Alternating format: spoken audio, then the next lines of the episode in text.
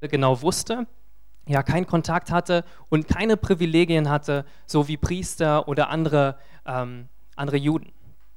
Und trotzdem hat er seine Liebe unter Beweis gestellt, dadurch, dass er jemandem geholfen hat, der in großer Not war. Und das ist krass, weil dieser Mann hatte viel mehr das Herz Gottes verstanden als Leute, die tagtäglich doch das Wort Gottes lesen und es viel mehr verstehen sollten. Er hat es viel mehr verstanden als andere Leiter, die Vorbilder waren für diese Gesellschaft. Und von diesem Mann möchte ich euch heute erzählen. Und um herauszufinden, wer dieser Mann ist, schauen wir uns jetzt das Gleichnis an, was Jesus erzählt in Lukas 10. Ein Mann, der sich im Gesetz Mose besonders gut auskannte, stand eines Tages auf, um Jesus mit folgender Frage auf die Probe zu stellen. Meister, was muss ich tun, um das ewige Leben zu bekommen? Jesus erwiderte, was steht denn darüber im Gesetz? Was liest du dort? Der Mann antwortete, du sollst den Herrn, deinen Gott, von ganzem Herzen lieben, von ganzer Seele, mit deiner ganzen Kraft und all deinen Gedanken. Und liebe deinen Nächsten wie dich selbst. Richtig, bestätigte Jesus. Tu das und du wirst leben. Der Mann wollte sich rechtfertigen. Deshalb fragte er Jesus, wer ist denn mein Nächster? Jesus antwortete ihm, ein Mann befand sich auf einer Straße von Jerusalem nach Jericho. Und dann wurde er von Räubern überfallen. Sie raubten ihm seine Kleider und sein Geld, sie verprügelten ihn und ließen ihn halbtot am Straßenland liegen. Zufällig kam ein jüdischer Priester vorbei. Doch als er den Mann dort liegen sah, wechselte er auf die andere Straßenseite und ging vorüber. Dann kam auch ein Tempeldiener und sah ihn ebenfalls dort liegen. Auch er ging vorbei auf die andere Straßenseite. Schließlich näherte sich ein Samariter. Als er den Mann sah, empfand er tiefes Mitleid mit ihm. Er kniete sich neben ihn, behandelte seine Wunden mit Öl und Wein und verband sie. Dann hob er den Mann auf seinen eigenen Esel und brachte sie ihn zu einem Gasthaus, wo er ihn versorgte. Am nächsten Tag gab er dem Wirt zwei Denare und bat ihn, gut für den Mann zu sorgen. Sollte das Geld nicht ausreichen, sagte er, dann werde ich dir den Rest bezahlen, wenn ich das nächste Mal wiederkomme. Wer von den dreien war nun deiner Meinung nach der Nächste für den Mann, der von den Räubern überfallen wurde? fragte Jesus. Der Mann erwiderte, hm, der, der Mitleid hatte und ihm geholfen hat.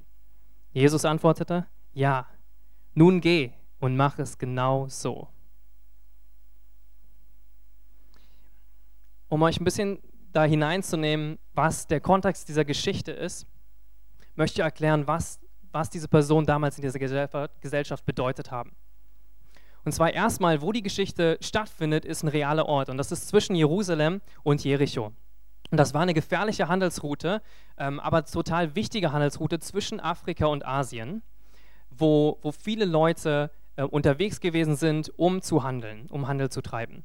Allerdings, wer schon mal in Israel war, der weiß, dass Jerusalem oben auf so einem Hügel liegt, relativ weit erhöht und nach Jericho muss man runtergehen. Ja? Und äh, als ich da war, äh, habe ich das mitbekommen. und ähm, das, das, das Gefährliche daran war, dass auf dem Weg auch ganz viele Räuber waren. Und obwohl die das wissen, dass da viele Räuber sind, die überfallen und die Leute ausrauben, sind trotzdem viele diese Handelsroute gegangen, weil es eben so wichtig war und teilweise lebensnotwendig für Menschen. Dann sehen wir in dieser Geschichte auch einen Priester und einen Leviten. Das sind Menschen, die, ähm, die Gott gedient haben und die eine, eine Ausbildung absolviert haben, der Priester, um, um dem Volk Gottes zu dienen. Ja, und Leviten auch ausgesonderte Menschen aus dem Stamm in Israel, die, ähm, die den Dienst im Tempel verrichtet haben. Das ist dieser Tempeldiener.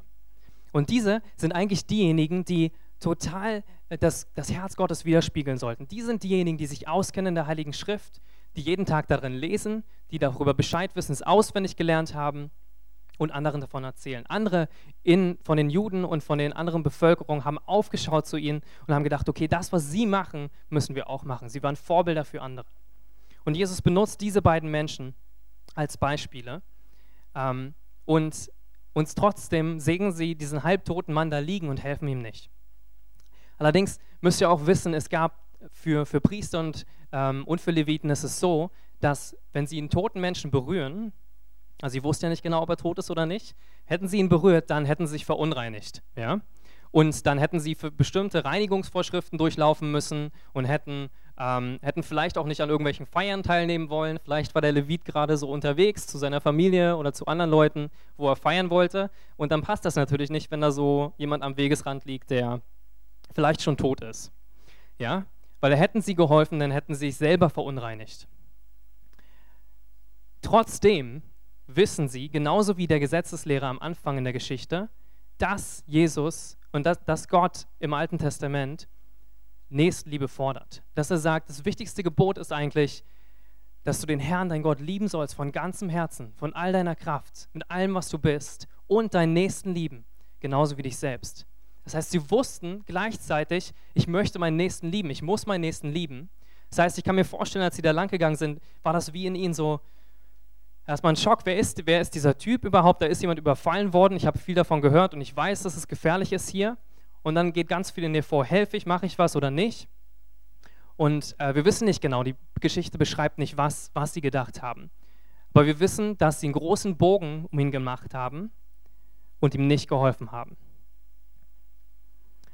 Und dann kommt ein Samariter. Und ein Samariter in der damaligen Gesellschaft war von den Juden überhaupt nicht hoch angesehen. Die, die Samariter gehörten zum, zum anderen Volksgruppe und waren eigentlich Feinde der Juden und teilweise zutiefst verachtet. Sie gehörten nicht zu Gottes heiligen Volk, sie hatten nicht die Privilegien, ähm, vom Wort Gottes zu hören ja, und kannten eigentlich Gott gar nicht. Und trotzdem ist dieser Mann benutzt Jesus diesen Mann als Beispiel dafür, wie wir sein sollen, als Beispiel dafür, wie wir Menschen lieben sollen. Im Gegensatz dazu zu Menschen, die doch so viel über Gott wissen und erfahren haben, aber trotzdem genau das verfehlen, was Jesus uns aufgetragen hat, und zwar unseren Nächsten zu lieben. Warum haben die anderen das denn nicht getan? Wieso haben die den halbtoten Mann ignoriert, sind einfach weitergegangen Warum haben die, auf denen so viel Hoffnung lag, die genau wussten, was das Gesetz Gottes von ihnen fordert, die Gott auch kennen sollten, warum sind die beiden vorbeigegangen? Und so, so jemand armseliges wie ein Samariter geht da hin und hilft und unterstützt.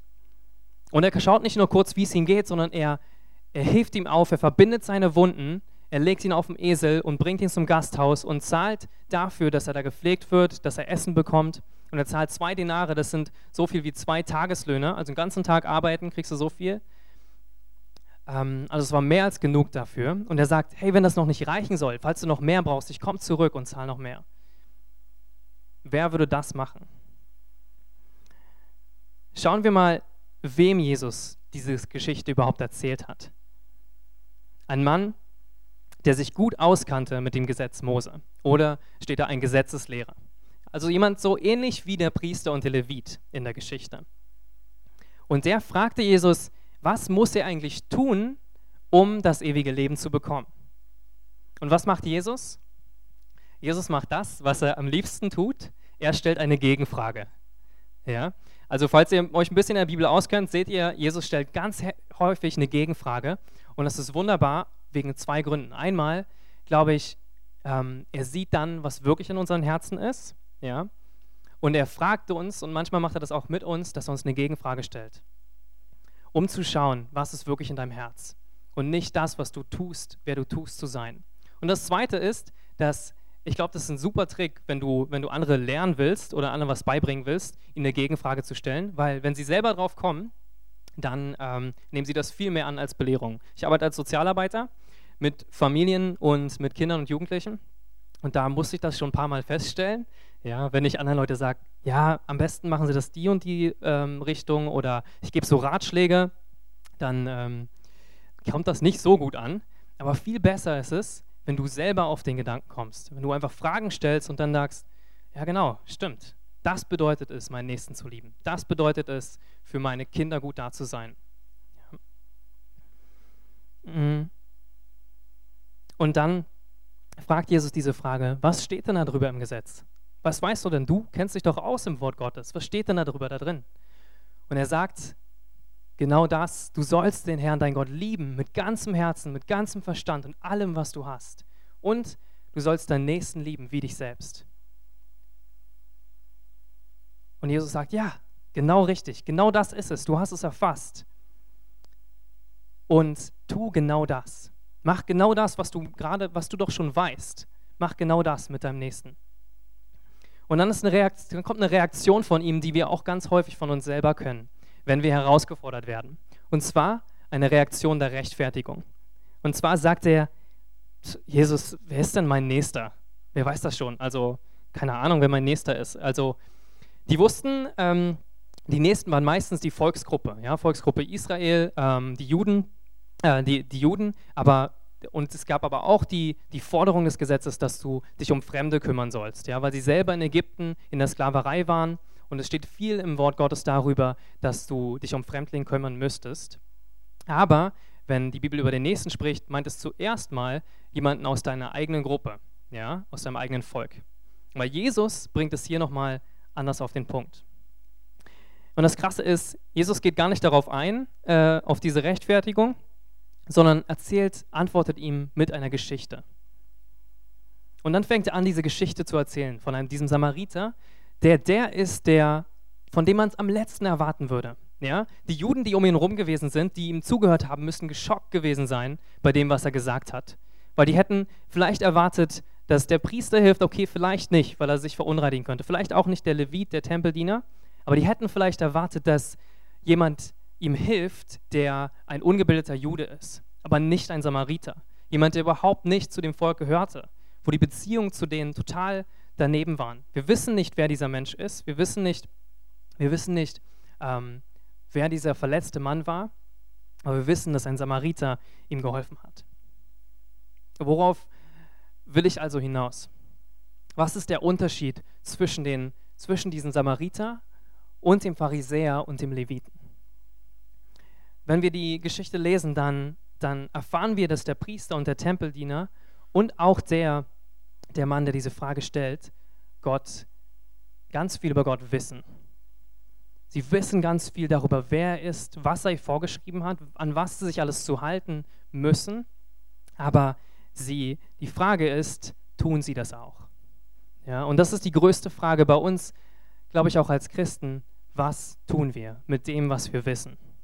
Du kannst, du kannst alles wissen, aber wenn du nicht danach handelst, nach deiner Überzeugung, wenn du nicht danach handelst, nach dem, was Gott dir auch offenbart hat, was du weißt, dann ist alles wertlos dann ist alles umsonst. Ja, und die Bibel sagt auch in 1. Korinther 13, du kannst alles Mögliche machen, aber wenn du keine Liebe hast, dann ist das alles nichts. Und das heißt, du kannst, äh, was ist in unserer Gesellschaft? Du kannst die Lösung wissen für die Probleme mit den geflüchteten Menschen. Du kannst die Lösung wissen von den vielen Menschen, die hier sind, die nicht wissen, die aus ihren Ländern fliehen, die verfolgt werden, die keine Würde zu Hause in ihren Ländern erfahren und die übers Mittelmeer gehen, teilweise ertrinken und manche von ihnen kommen hier an. Und du kannst wissen, du kannst viel diskutieren, du kannst sagen, ja, das ist, das ist fair oder unfair und ich habe keine, ähm, ich finde das blöd, was da passiert. Die Regierung sollte mehr machen. Aber wenn du nichts tust, was ist es wert? Wenn du nur darüber redest, wenn du nur weißt, diese Dinge passieren, wenn du nur weißt, deinem Nächsten geht es schlecht, aber du tust nichts dafür, was ist es wert? Und das ist der Unterschied der entscheidende Unterschied, den wir als Christen machen können, ist, wir wissen, was richtig ist und wir tun es auch.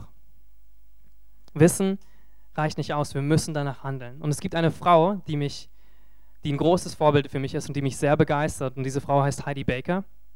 Und sie ähm, ist eine Missionarin in Mosambik. Und die, die sagt immer, Love looks like something. Liebe sieht wie etwas aus. Liebe sieht wonach aus. Wenn du sagst, du liebst Menschen, und du hilfst nicht und du, du tust nicht irgendwas, liebst du überhaupt? Ist das wirklich Liebe? Und Heidi Baker hat unter Beweis gestellt, dass, dass sie wirklich liebt. Sie ist dahin gegangen, ohne irgendwas zu können, ohne die Sprache zu können, ohne sich auszukennen. Und inzwischen hat sie ganz viele Waisenhäuser aufgebaut, Gemeinden gegründet, Pastoren trainiert aus Mosambik und ist echt so die beeindruckende Frau. Ihr müsst unbedingt ein Buch bei, von ihr lesen oder äh, da mal runterfliegen. Die macht auch so eine Schule. Ähm, es ist sehr begeisternd, genau. Ähm, macht das. Und was, was ich so begeisternd finde, ist, dass sie Gott kennt und nicht nur ihn weiß, was er von uns fordert, sondern danach handelt. Und sie sagt, Liebe sieht nach etwas aus. Das Wort sagt in Jakobus 2, Vers 26, dass Glaube ohne Werke tot ist. Ja? Wenn du glaubst und du hast keine Werke, dann ist dein Glaube tot. Und wir, wir stehen letztendlich in derselben Gefahr, in derselben Gefahr wie dieser Priester und der Tempeldiener, dass wir mehr über uns na selber nachdenken, können wir uns verunreinigen, passt es gerade nicht unseren Zeitplan, jemandem zu helfen, ich habe doch das und das vor, ich muss zur Arbeit gehen, ich habe ich hab die und die To-Do-Listen, ich kann mich gar nicht um meinen Nächsten kümmern. Ich habe gar keine Möglichkeit dazu. Wir haben dieselbe, dieselbe Gefahr, dass wir eher richtend sein können als aufbauend, dass wir eher unliebend sein können als, ähm, als ermutigend. Und wenn wir sagen, wir lieben, aber wir handeln nicht danach, was sind wir dann? Letztendlich hat die Bibel sehr harte Worte für diese Menschen oder für uns manchmal auch, wenn wir das tun. Wir nennen es Heuchler. Jemand, der sagt, ich tue was, aber er macht es nicht.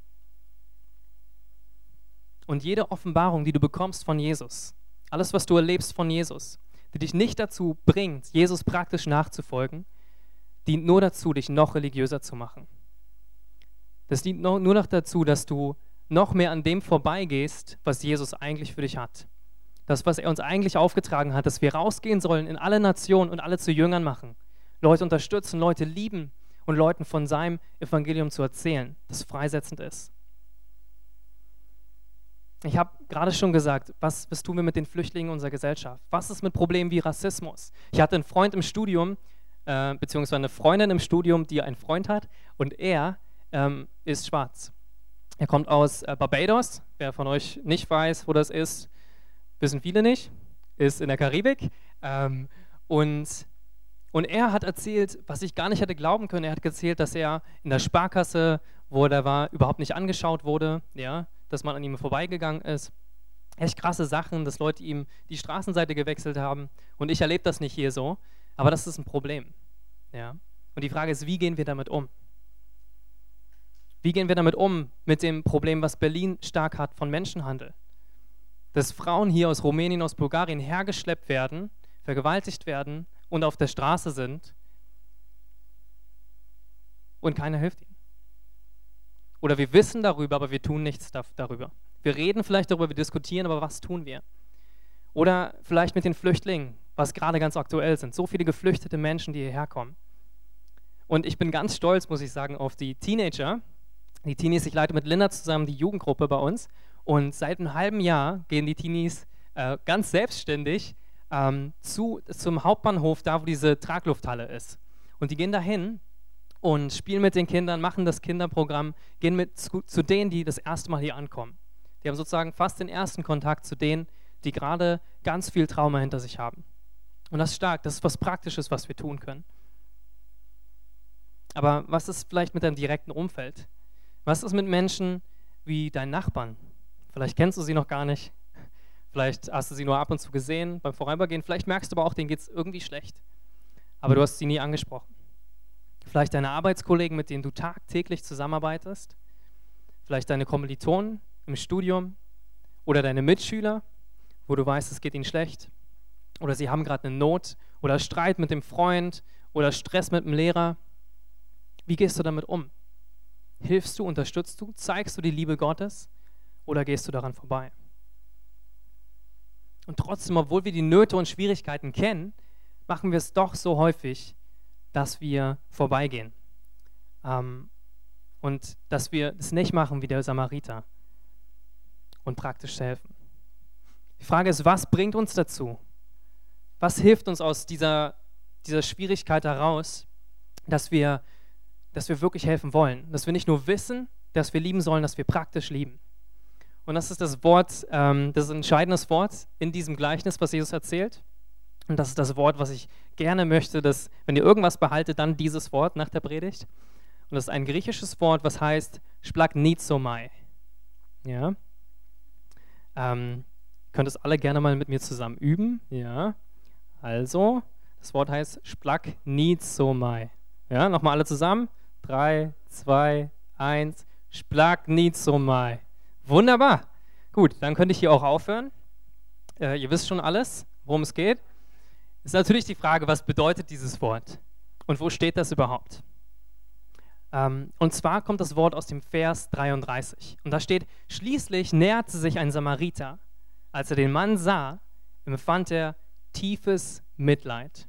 Auf Griechisch splagnizomai.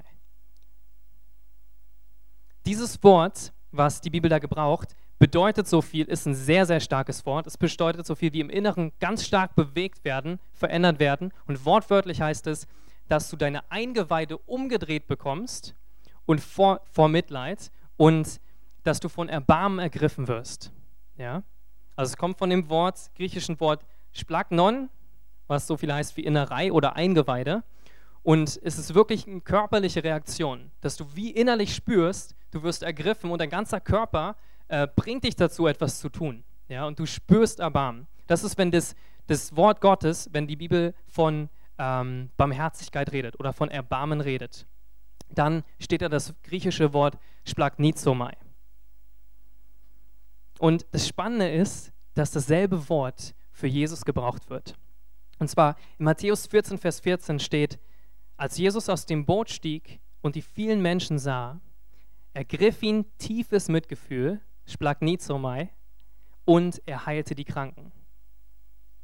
Ja? Es ergriff ihn tiefes Mitgefühl und was hat er getan? Er heilte die Kranken. Er hat nicht nur gesehen, dass es jemandem schlecht geht, er hat nicht nur gesagt, boah, der tut mir total leid, sondern es hat ihn dazu gebracht, was zu tun.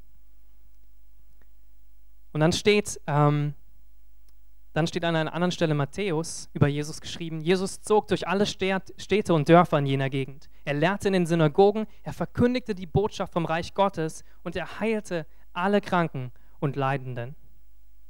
Als er die Scharen von Menschen sah, ergriff ihn tiefes Mitgefühl, Splagnizomai, denn sie waren erschöpft und hilflos wie Schafe, die keinen Hirten haben.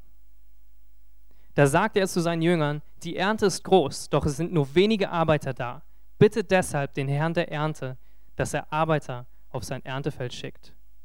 Und diese Stelle ist super spannend, weil Jesus kommt gerade ähm, von einem Einsatz sozusagen oder eigentlich von seinem täglichen Leben und, und hat Kranke geheilt, hat den Leiden geholfen, die alle zu ihm gekommen sind, hat sie gelehrt und dann, dann hält er einen Moment inne, schaut sich die ganzen Menschen an und wird ergriffen von, dieser, von diesem Erbarmen, wird ergriffen von diesem Gefühl, was seine Innereien umdreht und was ihm sagt, hey, wir müssen was tun. Und was sagt er? Er sagt, es ist wie eine Herde, es sind wie Menschen, die keinen Hirten haben. Es sind so viele Menschen da draußen, die Not haben und die uns brauchen, die mich brauchen. Und wir müssen was tun. Und sie haben niemanden, der ihnen davon was erzählt. Und dann sagt er, es sind, die Ernte ist groß. Es gibt viele Menschen in Not aber die Arbeiter sind wenige. Es sind wenige, die rausgehen und so ergriffen werden von dem Erbarmen Gottes, dass sie was tun. Dass, sie, dass wir was tun über die Probleme unseres Nächsten. Und deswegen betet er, sagt er, betet dafür. Betet dafür, dass unsere Herzen verändert werden, dass Gott Arbeiter rauswirft in dem, in dem Wort da. Äh, das Wort da ist sowas wie rausschleudern ja, also sehr starkes Wort, auch rausschleudern in das Erntefeld. Wieder so ein starkes Wort, wie dieses griechische Wort splagnizomai. Ja, Gott, Jesus sagt, schleudert die Menschen raus, schleudert, ähm, schleudert Arbeiter raus, die helfen, die unterstützen, die, die, die nicht an der Not vorbeigehen, sondern von Erbarmen ergriffen werden und helfen. Und jedes Mal, wenn die Bibel von diesem Wort spricht und es genutzt wird, ist es immer verbunden mit aktivem Handeln und es ist kein passives Wort. Es bedeutet immer, dass es eine Liebe ist, ein Erbarmen, was uns ergreift, was uns zum Handeln führt. Die letzte Stelle, wo, wo das mit Jesus gebraucht wird, ist in Matthäus 15. Und da war Jesus wieder den ganzen Tag unterwegs, hat gepredigt, hat erzählt von ähm, das, was man so lernen kann über Gott. Ähm, und dann hat er immer weitergeredet. Die Leute fanden das so gut, dass sie den ganzen Tag da geblieben sind. Und irgendwann hat er gemerkt, na, es ist schon ziemlich spät ähm, und die haben alle nichts zu essen. Und in dem Moment wurde er genau wieder von diesem Erbarmen ergriffen und hat gesagt, hey, wenn die nach Hause gehen, vielleicht verhungern die, es ist so weit, ja, vielleicht packen die gar nicht die lange Tagesreise zurück. Und er sagt, wir geben ihm zu essen. Und da kommt dieses Wunder von der Speisung der 5000 Männer, Frauen und Kinder nicht mitgerechnet.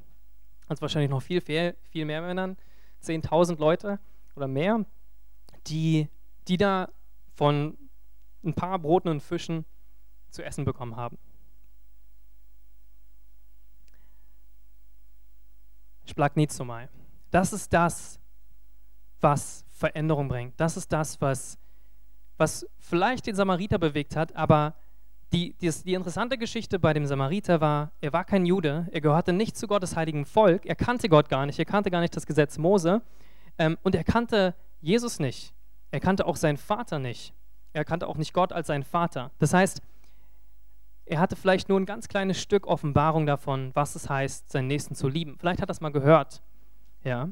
Aber das hat gereicht, um in ihm dieses Erbarmen hervorzubringen, dass er deinen Nächsten liebt, dass er praktisch hilft. Und wie viel mehr können wir, die wir doch Kinder Gottes sind, die wir wissen, dass Jesus für uns gestorben ist, dass er in uns lebt und dass die Auferstehungskraft von ihm jetzt in uns lebt, wie viel mehr können wir diese Liebe weitergeben? Es ist, der Unterschied zwischen uns und diesem Samariter ist riesig. Ja? Jesus lebt in uns. Und wenn du Kind Gottes bist, wenn du Jesus dein Leben eingeladen hast und ihm dein Leben gegeben hast, dann, dann sagt die Bibel, dass du jetzt ein Kind geworden bist und dass Gott dein Vater ist und dass er dich versorgt. Und ähm, die, das Wort sagt auch in Römer 5, Vers 5, dass die Liebe Gottes jetzt in unsere Herzen ausgegossen ist durch den Heiligen Geist. In einer anderen Übersetzung steht, dass wir jetzt die Gewissheit haben, dass Gott uns liebt. Dass wir wissen, dass Gott uns liebt. Und wenn wir so sicher sein können darin, wenn wir ergriffen sind von der Liebe Gottes, die er hat, können wir auch ergriffen sein von dieser Liebe für unsere Nächsten, für die Menschen um uns herum, die in Not sind. Ich war ähm, an meinem Geburtstag im April. Äh, war gerade eine sehr stressige Zeit. Wir haben eine Konferenz organisiert in der Gemeinde und viele andere Sachen gemacht. Ähm, habe noch ein Praktikum hier gemacht in der Gemeinde und weiß ich nicht alles was. Und das war sehr viel, sehr stressig. Und ich habe in dieser Zeit habe ich, hab ich Gott so ein bisschen zur Seite geschoben und immer gearbeitet, gearbeitet. Und ich habe gemerkt, hey, das geht gar nicht. Und ich bin eines Tages, das war an meinem Geburtstag, nach Hause gekommen von der Arbeit und habe gedacht, naja gut, dieser Tag mein, ist mein Geburtstag zwar, aber der ist eigentlich gelaufen. Äh, ich werde jetzt weiterarbeiten bis die Nacht rein, wie die letzten Wochen auch schon. Und dann spricht auf einmal der Heilige Geist zu mir und sagt, nein, Carsten, das machst du nicht. Du gehst jetzt in den Park. Und gut, dass ich mal zugehört habe. Und dann bin ich in den Park gegangen und es, ich hatte eine richtig gute Zeit. Es war das, die beste Entscheidung, die ich hätte treffen können, beziehungsweise die beste Entscheidung, auf die ich gehört habe. Ähm, ich war im Park und ich habe mich gesonnt, ich habe mich entspannt, habe ähm, ein bisschen geschrieben über das, was Jesus mir sagt. Und dann wollte ich los. Wir hatten hier einen Gebetsabend an dem Abend und ich dachte mir, okay, äh, jetzt langsam muss ich los, sonst komme ich zu spät. Viertelstunde noch, war mit meinem Fahrrad da, hier im Volkspark, also ganz in der Nähe. Bin los und auf einmal sehe ich diese Frau vor mir, die da lang geht durch den Volkspark und ich konnte fast nicht hinsehen, weil sie echt schlimm aussah. Und sie hatte irgendwie ihre Hüfte anscheinend gebrochen und hatte zwei Krücken und hat sich immer nur so irgendwie komisch nach vorne geschleppt. Und ich hatte sofort das Gefühl, hey, bete für sie, rede mit ihr.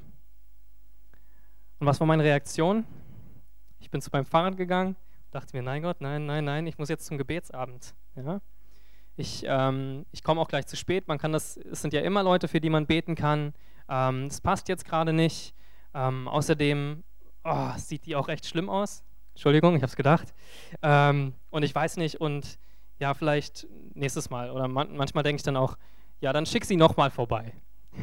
ja, mm, ich gehe zu meinem Fahrrad, äh, mache das ab und fahre zur Gemeinde.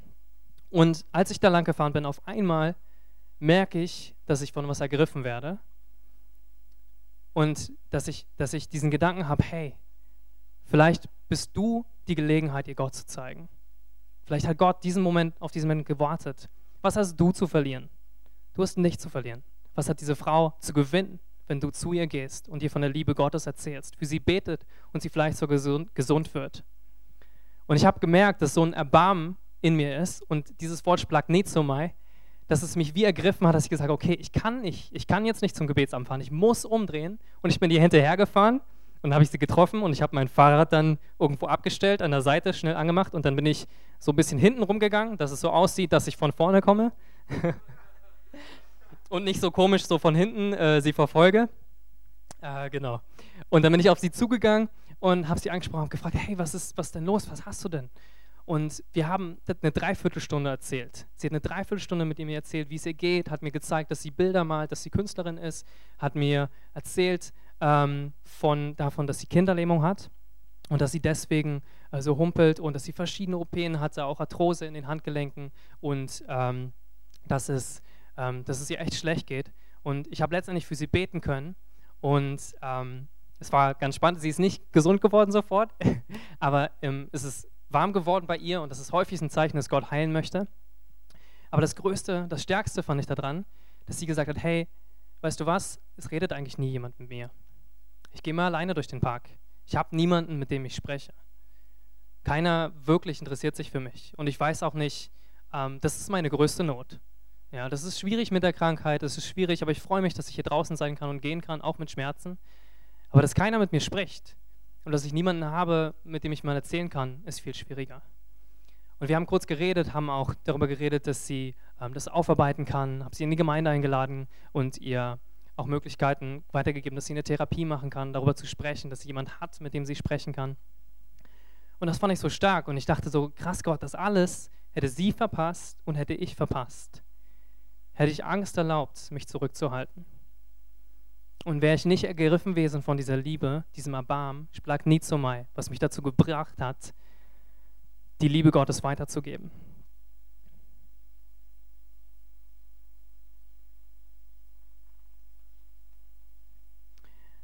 Und wenn du das erlebst, wenn du dieses Vaterherz Gottes erlebst, dann wirst du automatisch ein Leben der Liebe führen. Jesus wusste, wer sein Vater war. Das erste, bevor er seinen Dienst angefangen hat, bevor er überhaupt irgendwelche Wunder getan hat, er sich taufen lassen, ist rausgekommen aus dem Wasser und es kam eine Stimme aus dem Himmel, die gesagt hat, du bist mein geliebter Sohn, an dir habe ich wohlgefallen. Und ich glaube, das müssen wir hören, ich glaube, das müssen wir wissen, dass wir geliebt sind von Gott Vater, dass er uns liebt, dass er uns zujubelt und sagt, ja, du schaffst das, du kannst das. Dass wir ihm vertrauen, wir Kinder, und dass wir sagen, wir wollen sein Königreich voranbringen. Und dann gibt es diese Momente, wo du ergriffen wirst von der Liebe Gottes. Und du kannst beten, dass, du, dass er dein Herz zerbricht für das, was sein Herz zerbricht. Dass er dir zeigt, wie er sich fühlt über die vielen Flüchtlinge hier. Dass er sich zeigt, wie er sich fühlt über deinen Nachbarn, der Jesus noch nicht kennt. Über deine Kommilitonen, über deine Mitschüler, die sich streiten, die vielleicht Drogen nehmen, die Schwierigkeiten haben in ihren Beziehungen.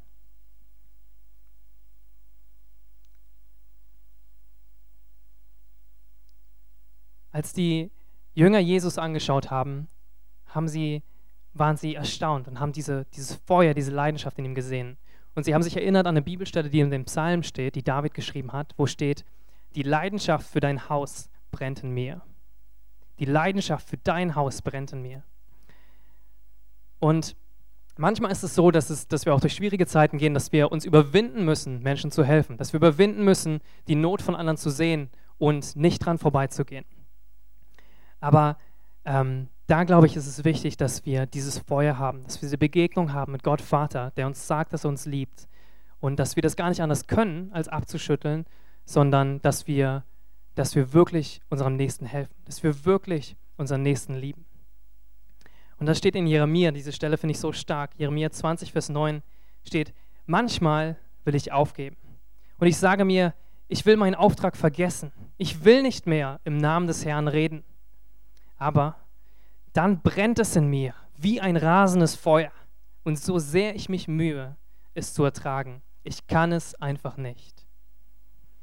Ja, und es, manchmal ist es so, dass wir uns so fühlen, hey, wir können nicht mehr, aber dann ist es so, als würde Jesus von uns brennen und sagen, nein, mein Königreich der Liebe ist für jeden da. Nein, überwinde deine Angst, überwinde deine Gedanken von Ablehnung, davon, dass du dich vielleicht verunreinigen könntest, dass du einen anderen Plan hast und liebe deinen Nächsten. Werde ergriffen von der Liebe Gottes. Werde ergriffen von der Liebe Gottes, dass, dass du erlebst, dass Gott dich liebt und dass Gott deinen Nächsten genauso liebt. Und dass er dich braucht. Wer ist dein Nächster? Wer ist dein Nächster? Ist es dein Nachbar? Ist es jemand gerade, der in der Schule Schwierigkeiten hat? Oder vielleicht hörst du auch diese ganzen Schwierigkeiten mit den Geflüchteten Menschen, die hier sind. Und du fragst dich, hey, was kann man machen? Was können wir tun? Und, ähm, und vielleicht denkst du, mein, ich, ich bin überwältigt davon. Ich weiß gar nicht die Antwort auf die ganzen Schwierigkeiten, die wir haben. Und wir wissen es auch nicht. Aber wir wissen, dass Gott sie hat. Wir wissen, dass Gott gut ist und dass er uns liebt und dass er durch uns helfen möchte. Und Gott hat gesagt, wir als Gemeinde, wir als Christen sind die Hoffnung dieser Welt. Ja? Und er möchte uns gebrauchen. Er möchte uns gebrauchen, ähm, diese Hoffnung weiterzugeben. Wie würde dein Leben aussehen, wenn du von dieser Liebe des Vaters ergriffen bist, so wie Jesus? Wenn du weißt, dass du Kind Gottes bist, bedingungslos geliebt und wenn du deinen Nächsten lieben würdest? Wie würde dein Leben aussehen, wenn du dieses tiefe Mitgefühl spüren würdest und nicht an der Not deines Nächsten vorbeigehst? Wenn du deine Innereien umgedreht werden und du zu deinem Nächsten gehst und ihm hilfst? Was würde passieren? Was würde an deiner Uni passieren? Was würde in deinem Wohnhaus passieren? Was würde passieren auf der Straße, wenn du an Obdachlosen vorbeigehst, die so viele Leute ignorieren? Was würde passieren in deiner Schule? Ist es möglich, dass Gott eine Erweckung schenkt unter Schulen? Ist es möglich, dass Gott wirklich seine Liebe durch dich zeigen will? Ist es möglich, dass du nicht zufällig dort bist, die Freunde hast, die die Schwierigkeiten haben? Du bist Jesus für die Person um dich herum. Du bist die erste Person, die Leute sehen und verbinden damit, wer Jesus ist. Und Jesus war ergriffen von der Liebe Gottes und er hat geholfen. Und er hat diese Liebe erlebt, die ihn dazu gebracht hat, praktisch da zu sein. Wir, die Ausgangsfrage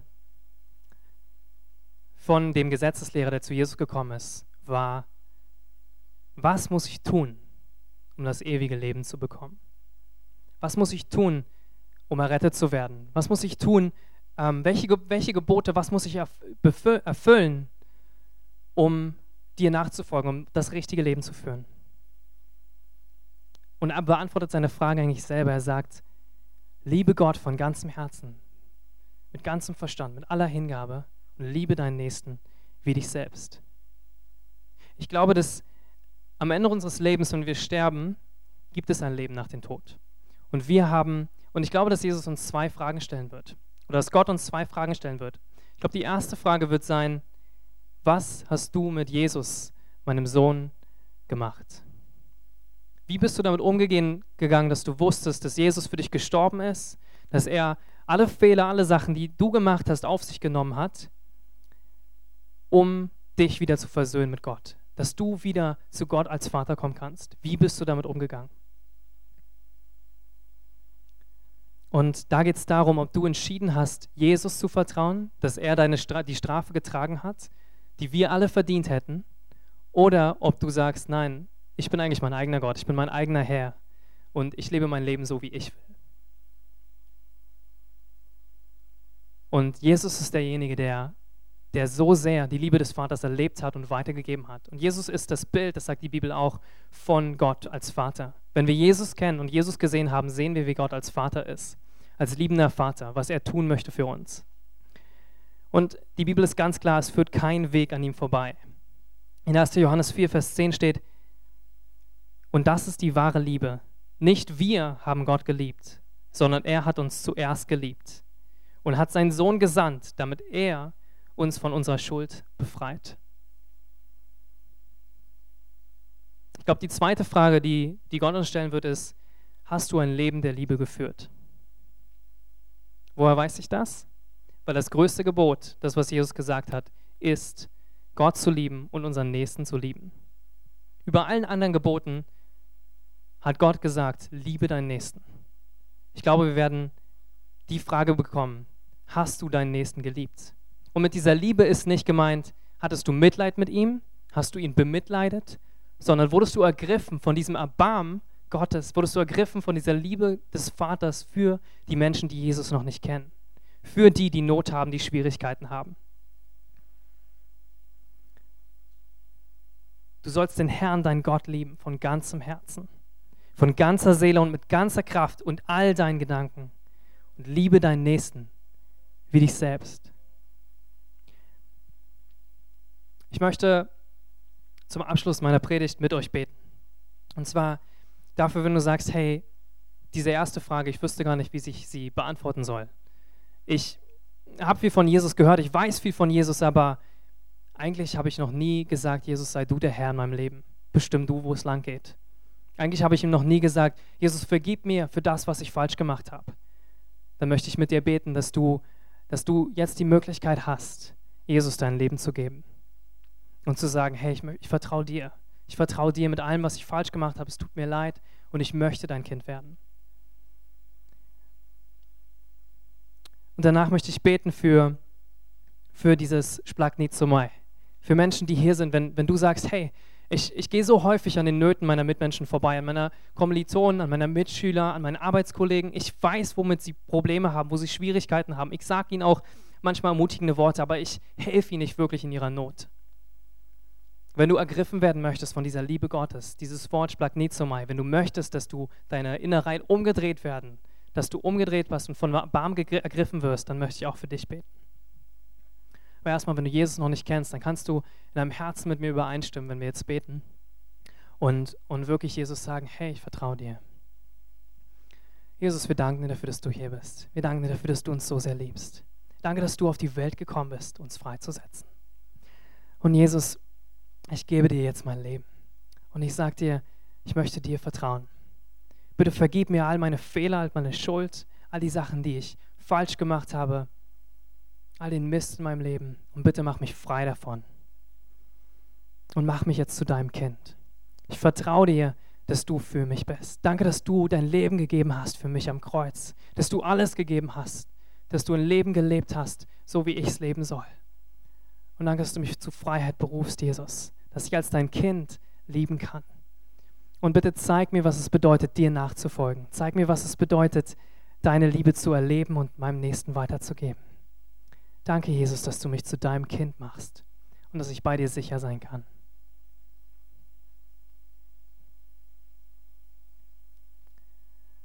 Und Jesus, ich bete auch für all die von uns, die, die ergriffen werden wollen von deiner Liebe.